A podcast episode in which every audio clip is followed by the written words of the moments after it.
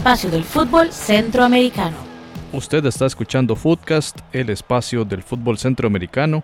Le saluda José Gregorio Soro y le doy la bienvenida a Randall Sánchez y Jonathan Corrales, quienes nos van a acompañar acá en el episodio 111. Y hoy hablaremos del tema del COVID-19 de nueva cuenta y un tema que viene causando gran afectación en todo el ámbito social y económico a nivel global y por supuesto el fútbol no escapa de esa afectación y para hablar de ello también contamos con un invitado especial, se trata de Gustavo Pérez, él es el gerente deportivo de la Asociación Deportiva San Carlos, así que Gustavo, bienvenido a Footcast. Muy buenas tardes, eh, bueno, a todos los, compañeros del programa y, y sí, Soro, como lo, como lo decís bien, eh, estamos, bueno, una, en un momento difícil, ¿verdad? A nivel mundial y, y el fútbol no, no escapa de esto. Eh, han sido días y, horas de muchos movimientos, de muchas decisiones que hay que, estar tomando alrededor del fútbol nacional y evidentemente alrededor de los clubes. Eh, bueno, nosotros hemos estado en, mucho contacto a nivel dirigencial, a nivel de, organización y, nos ha tocado, nos ha tocado eh, lamentablemente tener que hacer muchas variaciones en, en calendarios, en planeación, en en estrategias que se iban tomando, ¿verdad?, de cara a la recta final del torneo. Así que, bueno, eh, es lo que, lo que toca ahorita como ciudadano y también entender que, el fútbol es parte de todo este movimiento que, estamos sufriendo a nivel mundial. Gracias, Gustavo. Bueno, ahí, ahí dejo el micrófono abierto también para, para que Randall y Jonathan se incorporen con preguntas. Así que bienvenidos los tres. Y bueno, empezamos tal vez por ahí. Ya, ya usted, Gustavo, hizo una valoración general. Tal vez pudiésemos un poquito hablar de las consecuencias, así en general. ¿Qué significa para un torneo como el de Costa Rica detenerse? Y todavía ni siquiera se sabe cuántas semanas y cuántas fechas va a estar detenido. Pero así en general, ¿qué significa para este fútbol hacer una pausa? Pues dificilísimo, dificilísimo porque, bueno, hay muchos, hay muchos intereses, hay muchas eh, responsabilidades de por medio cuando, cuando se para un torneo de este tipo o de esta manera. Eh, para nadie es un secreto que el fútbol, un, porcentaje muy, muy elevado de, de, sus ingresos es por patrocinadores y sus socios y las taquillas. Entonces son los medios por lo cual un club, por ejemplo, hablo de San Carlos, subsiste. Evidentemente, eh, la parte económica eh, va a ser muy golpeada para el fútbol de Costa Rica. Se han estado ya viendo qué escenarios se pueden abarcar en relación a esto. Tenemos compromisos con jugadores, cuerpos técnicos, administrativos, eh, los cuales tienen un contrato en sus manos, pero ante una situación como la que estamos viviendo, ¿verdad? Que, que prácticamente no tiene precedente, tenemos que, que ver y ajustarnos a, a todos estos cambios. Por lo menos la Asociación Deportiva San Carlos, yo sí puedo decir que, que esperamos un respaldo, ¿verdad?, de nuestros socios, de nuestros patrocinadores, que, que a pesar que es algo que, que va a golpear el, el comercio, nuestra economía, eh, a esto que, que, vamos a afrontar. Yo, a mí me parece que ahorita, bueno, la disposición es parar completamente entrenamientos y partidos hasta el 13 de abril.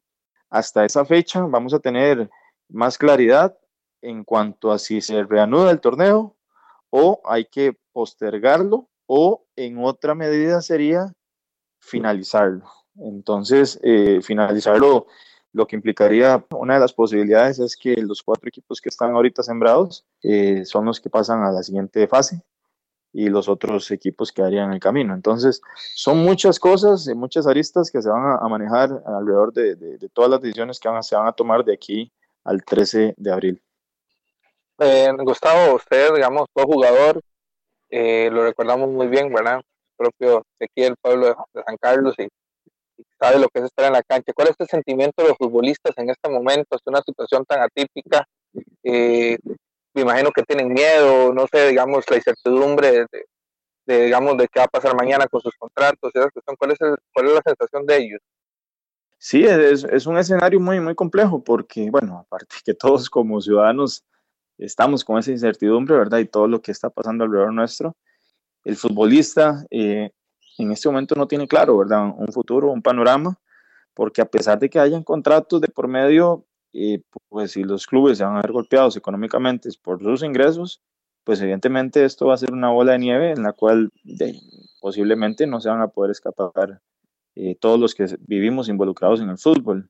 En cuanto al futbolista, bueno, muchas veces quizás no, no ven la parte administrativa, me tocó como, como dices, eh, estar como, como jugador y ahorita en la parte administrativa y son dos mundos muy, aunque son paralelos, son, muy opuestos en, muchas formas de pensar o ver las cosas.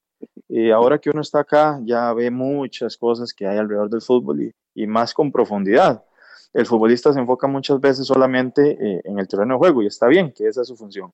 Entonces, creo que algunos no han magnificado eh, las consecuencias que puede traer esto, no lo han magnificado, incluso algunos eh, se externaban y con justa razón también, ¿verdad? Porque es algo del ser humano, de la preocupación, ¿verdad?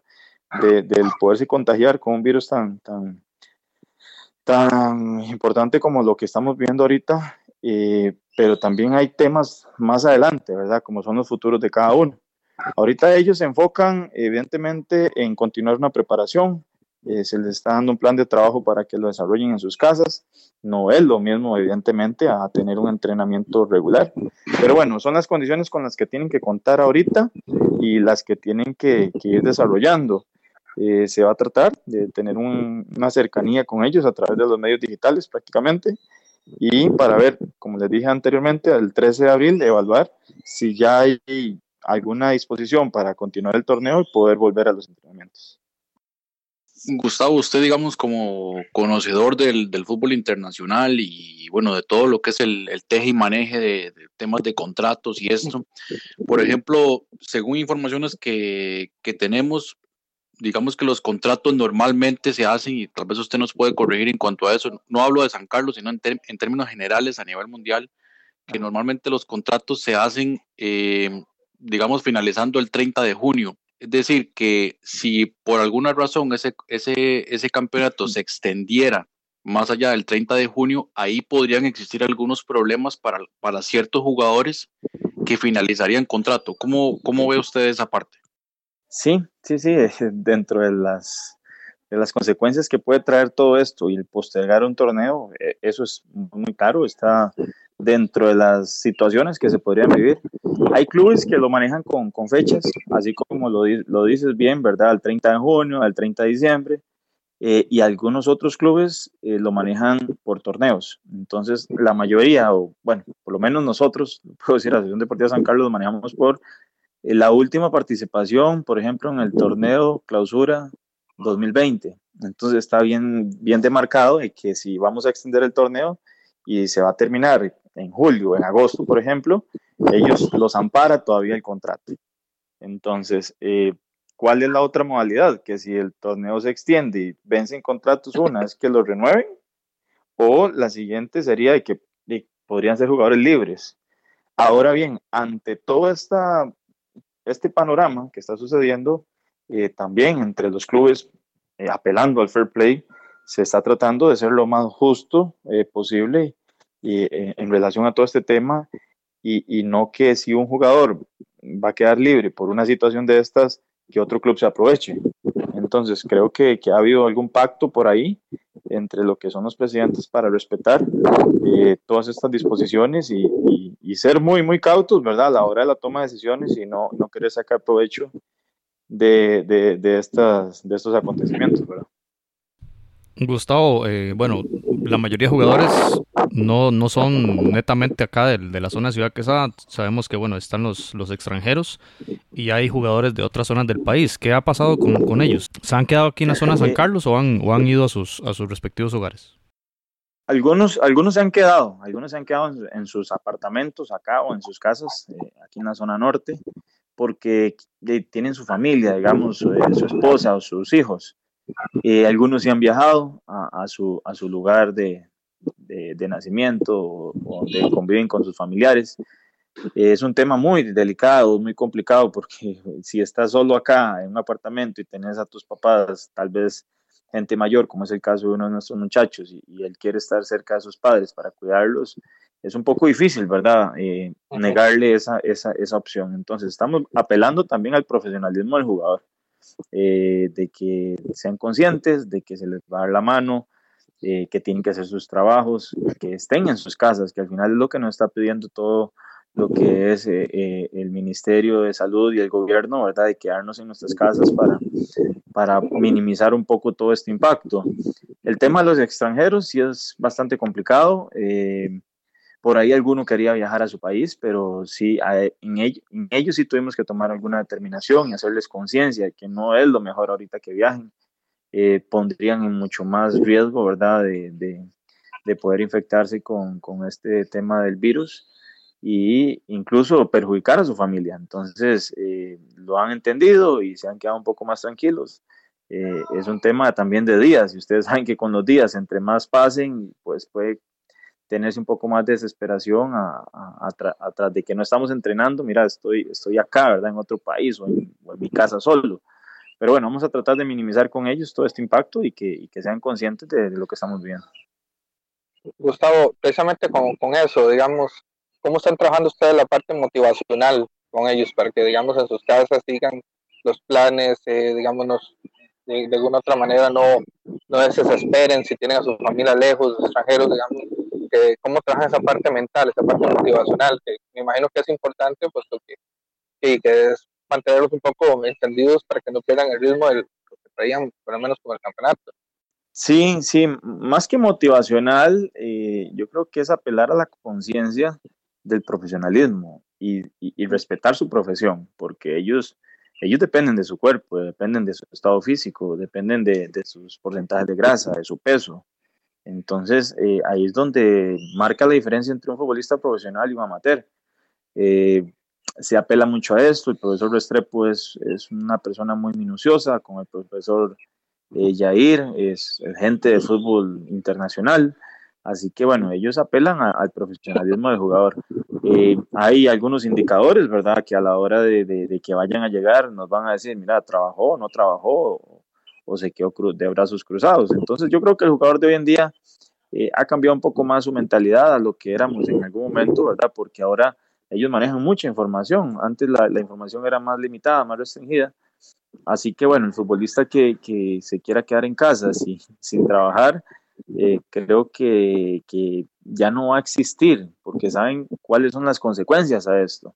Aparte, estamos en un torneo, en un cierre que va a ser durísimo, que si se va a reactivar el fútbol, eh, el futbolista que se queda prácticamente, algunos están peleando también eh, la continuidad o, la renovación en un club. Así que yo pensaría que, que el jugador no se va a jugar el, el chance de, de poder perder la oportunidad de una renovación o de un buen cierre de torneo. Sí, más bien, incluso ya muchos jugadores este, tienen sus propios preparadores físicos, o sea, esto, esto es parte ya del, del, profesionalismo de, de, cada quien.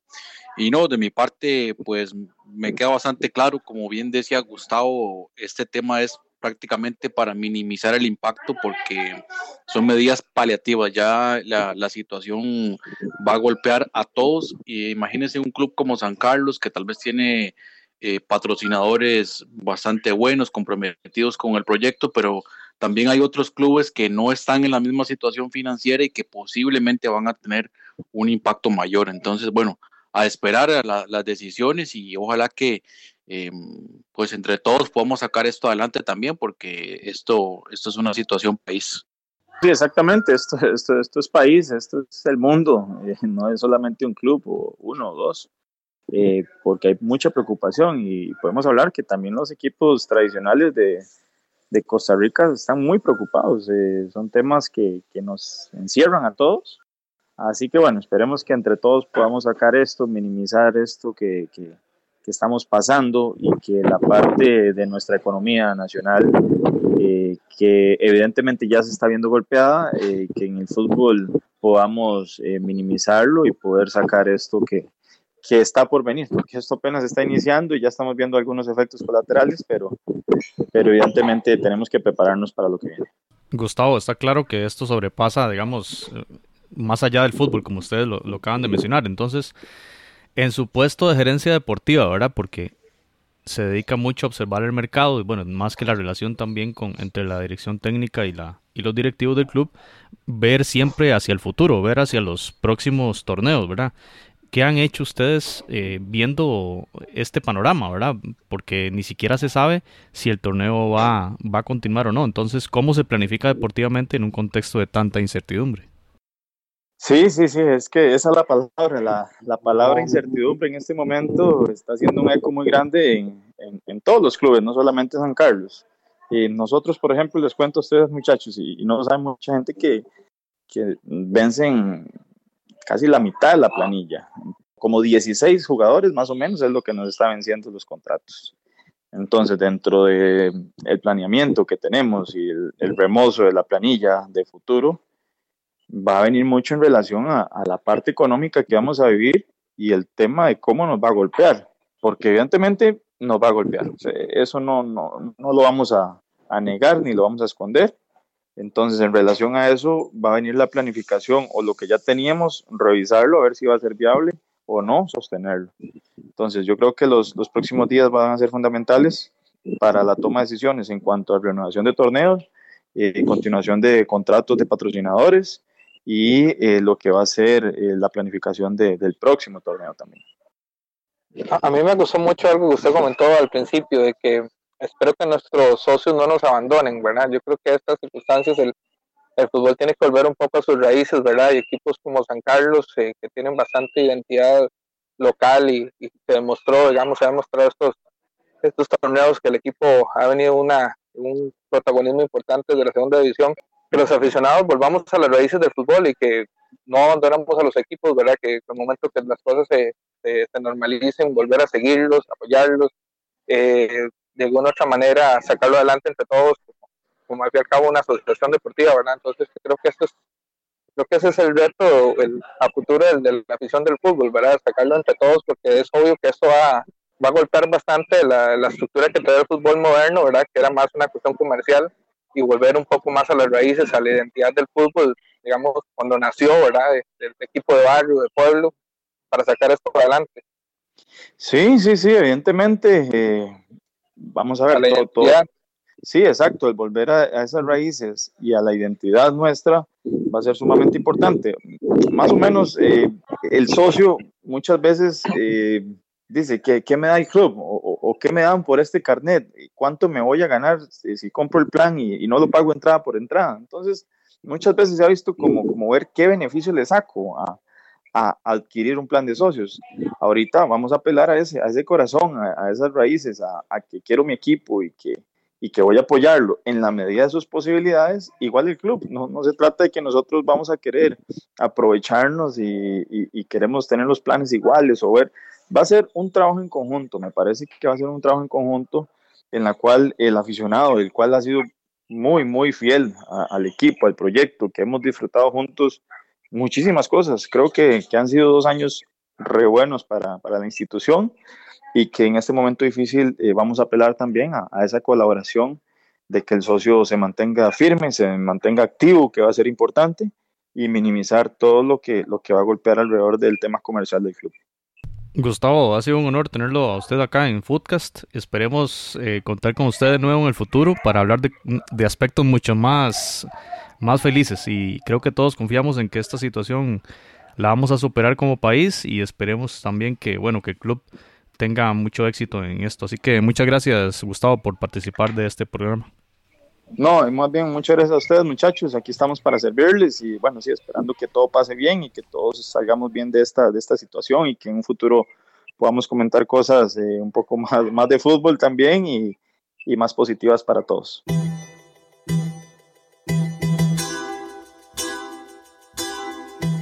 Usted puede escuchar otros episodios en foodcast.org. Bien, y continuamos el programa mencionando el tema de el estado actual de las ligas centroamericanas tras este parón abrupto por el tema del COVID-19. En el caso guatemalteco, como ya habíamos indicado, está suspendida la competición hasta nuevo orden. Decía el periódico Prensa Libre que el 23 de marzo podría haber una reunión para tomar nuevas decisiones. En el caso de la Liga Nacional de Honduras, pues suspendido el torneo, todavía no hay, no hay mayor este, noticia sobre eso. Y en el caso salvadoreño, la Federación de Fútbol del Salvador hoy, día que estamos eh, grabando, el jueves 19 de marzo, pues determinó que se terminan todos los torneos profesionales de fútbol, así como el torneo de fútbol sala, y en el caso del torneo de primera división, que es el que más nos interesa, se determinó que tras la finalización de la primera vuelta del clausura 2020 eh, queda campeón el 11 Deportivo y el equipo del FAS quedó subcampeón, así que para la liga con CACAF quedan clasificados tanto Alianza, FAS y Once Deportivo. Compañeros, ¿cómo ven esta decisión de la Federación Salvadoreña?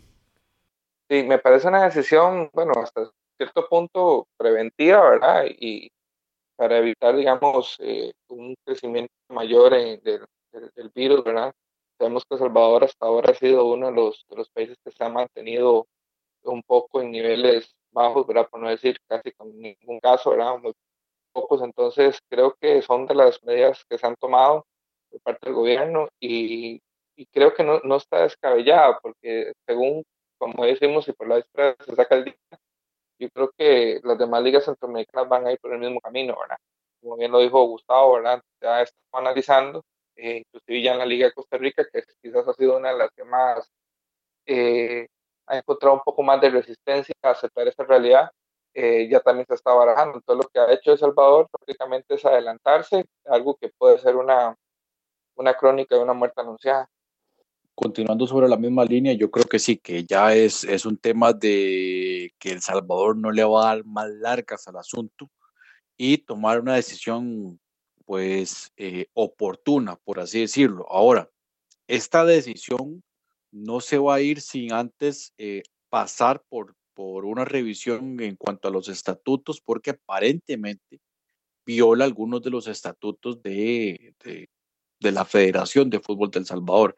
Ahora, al menos los clubes, me parece, y por las reacciones que he visto en redes sociales, han aceptado ya lo que es el, el, el campeonato por parte del Once Deportivo, que sería pues algo absolutamente histórico pero también un poco extraño, porque al final de cuentas, si el campeonato se suspende, la mayoría de países están o van a optar por declararlo desierto.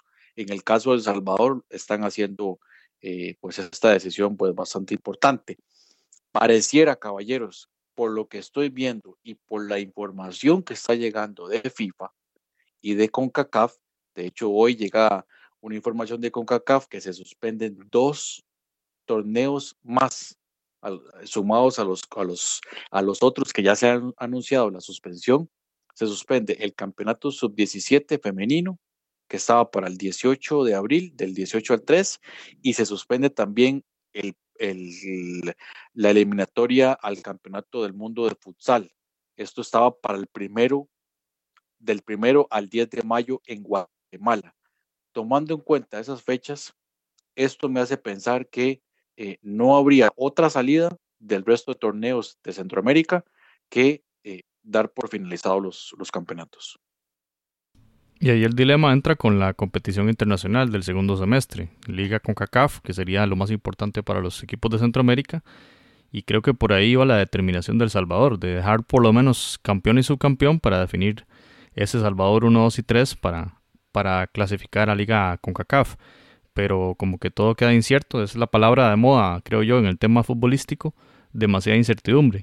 Y bueno, interesante también que definieron para el descenso, el equipo del Deportivo Jocoró jugará contra el campeón de la segunda división, el Platense, a partido único y el ganador entonces va a jugar la primera división en la siguiente temporada.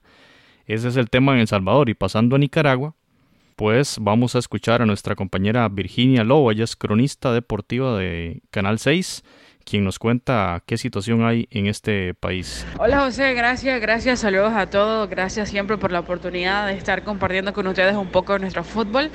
Lamentablemente no atravesamos por una situación grata para todos los amantes de los deportes en general.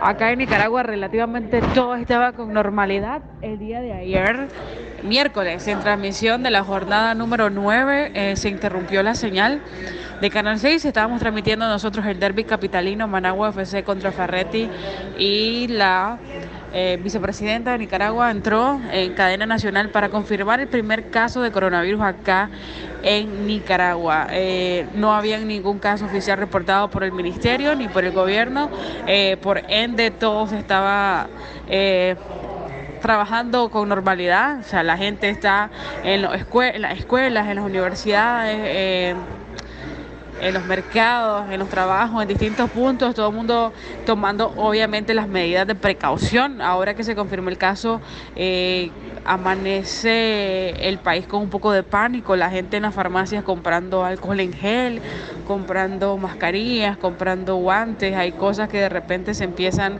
a elevar de precio por la demanda, eh, no ha habido escasez hasta el momento, pero muchas personas están tomando medidas eh, esperando cualquier cosa, ¿no? Esperando que que no pase a más. Obviamente nosotros estamos confiando en Dios de que así sea. Y sí, sabemos que eh, todavía, porque FENIFUT, que es la Federación Nacional de Fútbol Nicaragüense, no, no se ha pronunciado, tampoco la gente de Liga Primera que van a cancelar este, los torneos, pero estamos todavía activos. Hay jornada para este sábado y el domingo. Vamos a esperar qué pasa el resto del día de hoy, igual que pasa mañana para saber.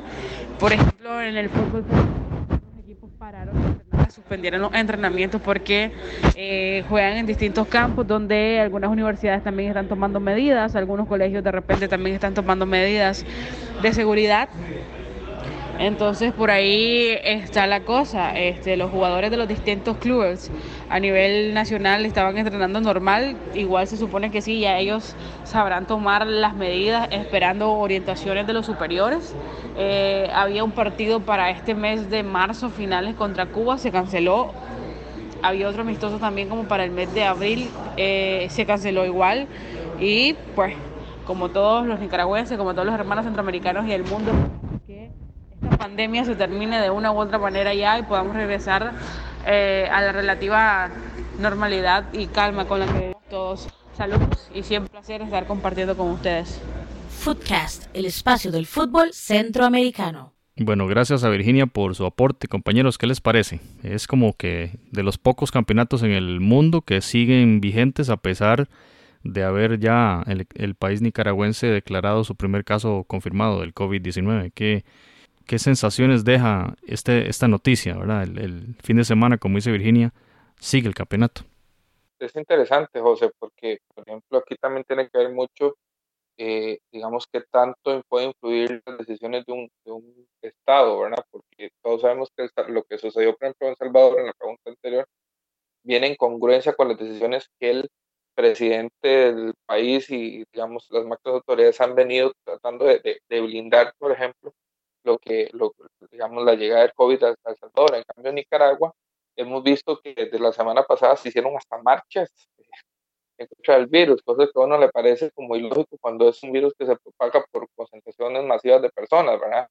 Entonces, creo que lo que pasa en Nicaragua, no sé si es surrealista o no sé si están en un en, en, en, otra, en otra dimensión, para aquellos en otro multiverso, porque a uno le parece extraño que, que que la, la, situación se siga dando. Uno entiende, por ejemplo, que tal vez no son ligas, eh, quizás son de las ligas menos, menos caras del continente, entonces quizás, eh, de, sí, del continente inclusive, ¿verdad? Pero digamos de Centroamérica, eh, donde inclusive, digamos, los equipos dependen más de, de, de, la existencia del campeonato, de sus patrocinios y de las taquillas.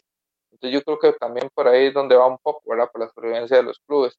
Quizás alargar un poco, digamos, hasta donde se pueda llegar a jugar, pero pero a mí me parece ilógico porque hay una tendencia centroamericana, ni siquiera, o sea, ni siquiera hablemos de mundial, porque ya sabemos lo que está pasando en Europa, digamos, en el resto del mundo, en el norte, en México, en, MLS, es una tendencia centroamericana, entonces es como, como extraño, ¿verdad? Porque el, el COVID es una realidad y, y tarde o temprano va a llegar a, a, a, nuestras, a, nuestras, a nuestras casas, por ejemplo, eh, hablando como una metáfora de país, y, y, si ya Nicaragua confirmó su primer caso, entonces yo creo que ya es cuando las barbas en remojo tienen que estar. Entonces a mí me parece como, como que no están conectados con la realidad de lo que está pasando, no sé si el aislamiento de, que los ha sometido el gobierno o qué, pero es como extraño, o sea, me parece ilógico. Y también bastante la discrepancia, ¿verdad?, entre lo que está anunciando, por un lado, la, Federación de, de, Fútbol de Nicaragua, donde suspende las competiciones que están a cargo de ellos, eh, recapitulando un poco lo que es primera y segunda división de femenino y segunda y tercera división en masculino. Pero eh, por ser la liga primera un ente eh, independiente, entonces ellos están programando normalmente como si nada estuviera pasando los partidos para este fin de semana, que empezarían sábado.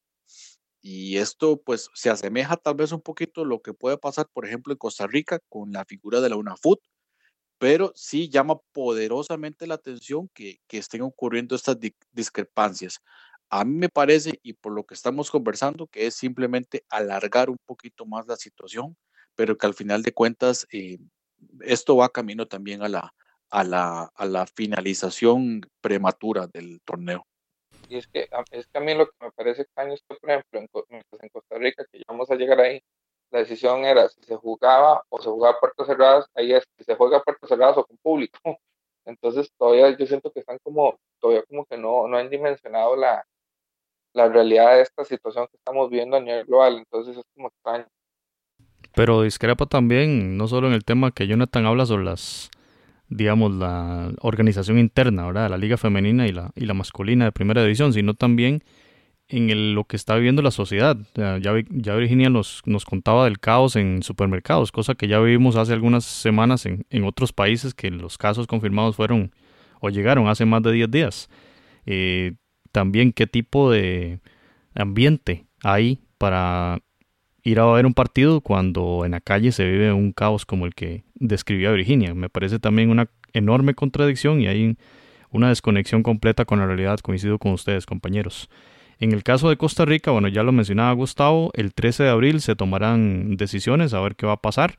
Yo coincido con Jonathan, eso muy probablemente termine en, en, concluir, o sea, de una forma rápida, a, pocos partidos, o hacer lo que hizo El Salvador, toda vez que haya respeto hacia los reglamentos, como lo mencionaba Jonathan. Y para cerrar el tema, en el caso panameño, pues ya la Federación Panameña determinó la finalización del torneo Apertura 2020 eh, no habían cumplido ni siquiera la primera vuelta. Eh, en ese caso el equipo universitario era el líder y Tauro era el sublíder. Y lo que sí hizo la federación fue programar ya el inicio del torneo clausura que sería el 27 de junio. Eh, compañeros, aquí es interesante porque la federación no menciona, como en el caso de El Salvador, campeón y subcampeón. De hecho, la, nota oficial no lo, no lo dice. Y para efectos de la clasificación a Liga CONCACAF, pues ahí queda una nebulosa. Sin duda alguna que será un tema eh, muy importante para desvelar a ver qué va a suceder con esto. ¿Qué, ¿Qué, opinión le merece sobre el tema de cómo Panamá resolvió este tema? Empecemos con Jonathan.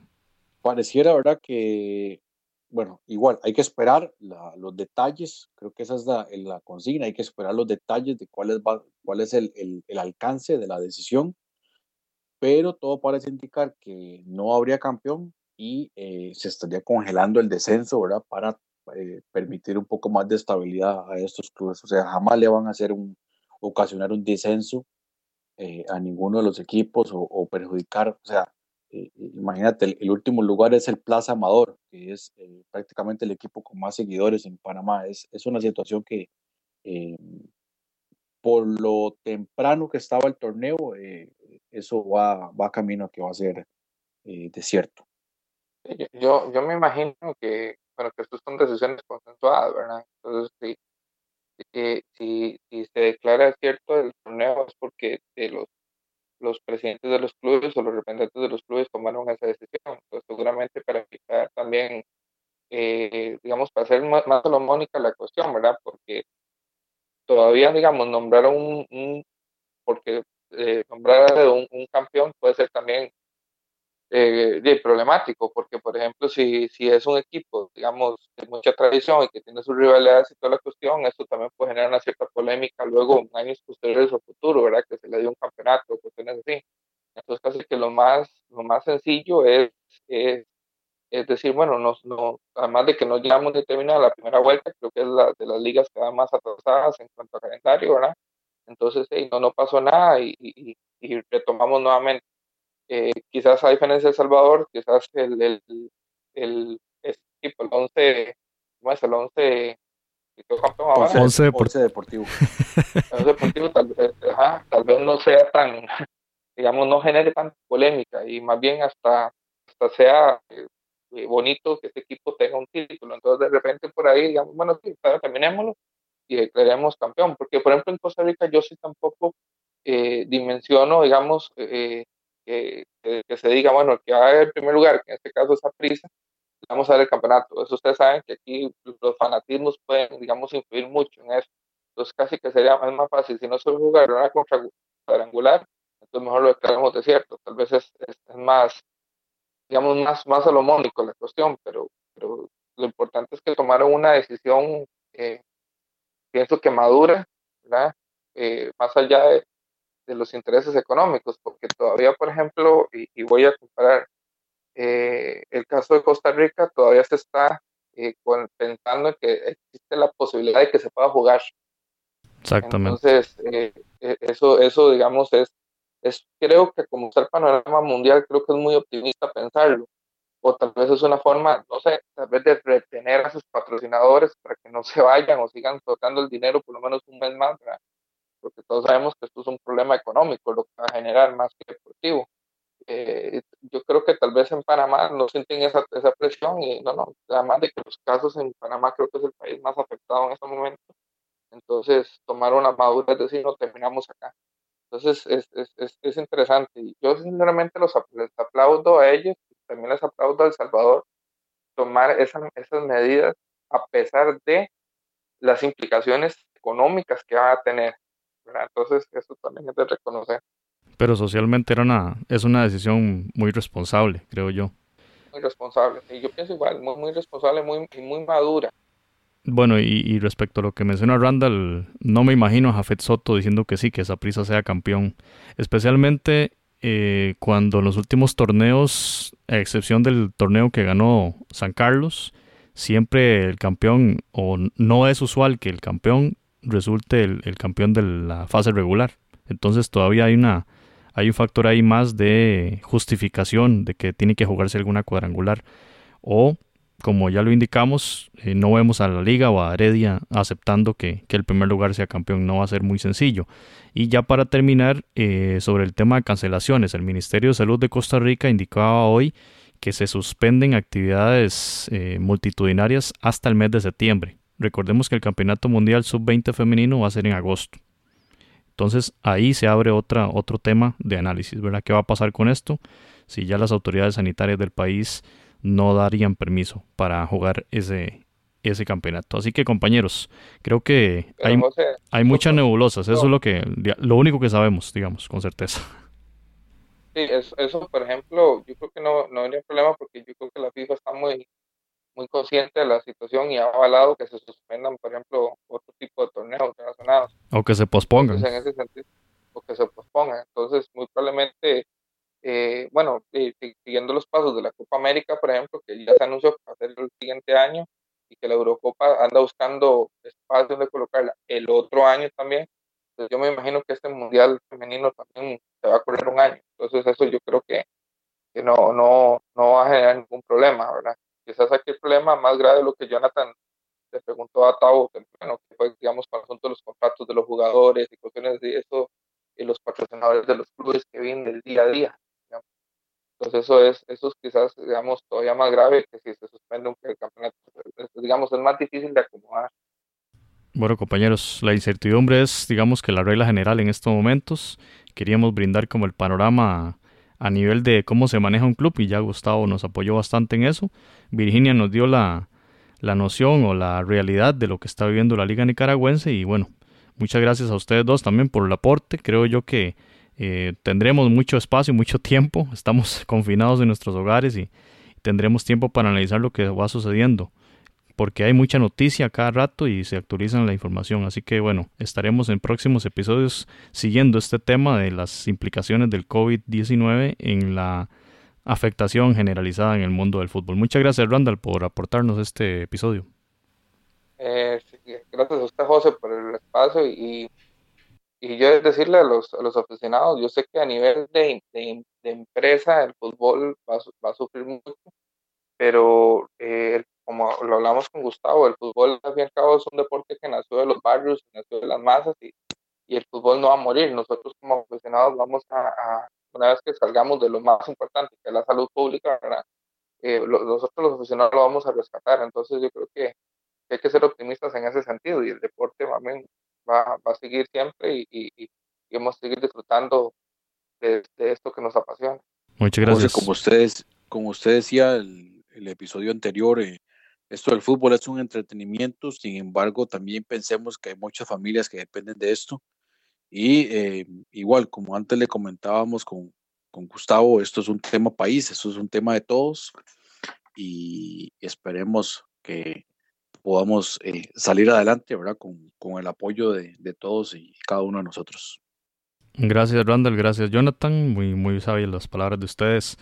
Y nada más reiterar el mensaje anterior sigan las recomendaciones y atiendan las medidas que nos llaman los ministerios de salud respectivos para enfrentar esta pandemia que bueno es algo muy grave se está muriendo gente cerca de nuestras casas y ha muerto muchísima gente en China ahora Italia es es donde hay más muertos a causa del COVID-19. Tratemos de mejorar. Quédate en casa, es el mensaje de Foodcast y bueno, nos escuchamos en el próximo episodio. Muchas gracias. Footcast, el espacio del fútbol centroamericano.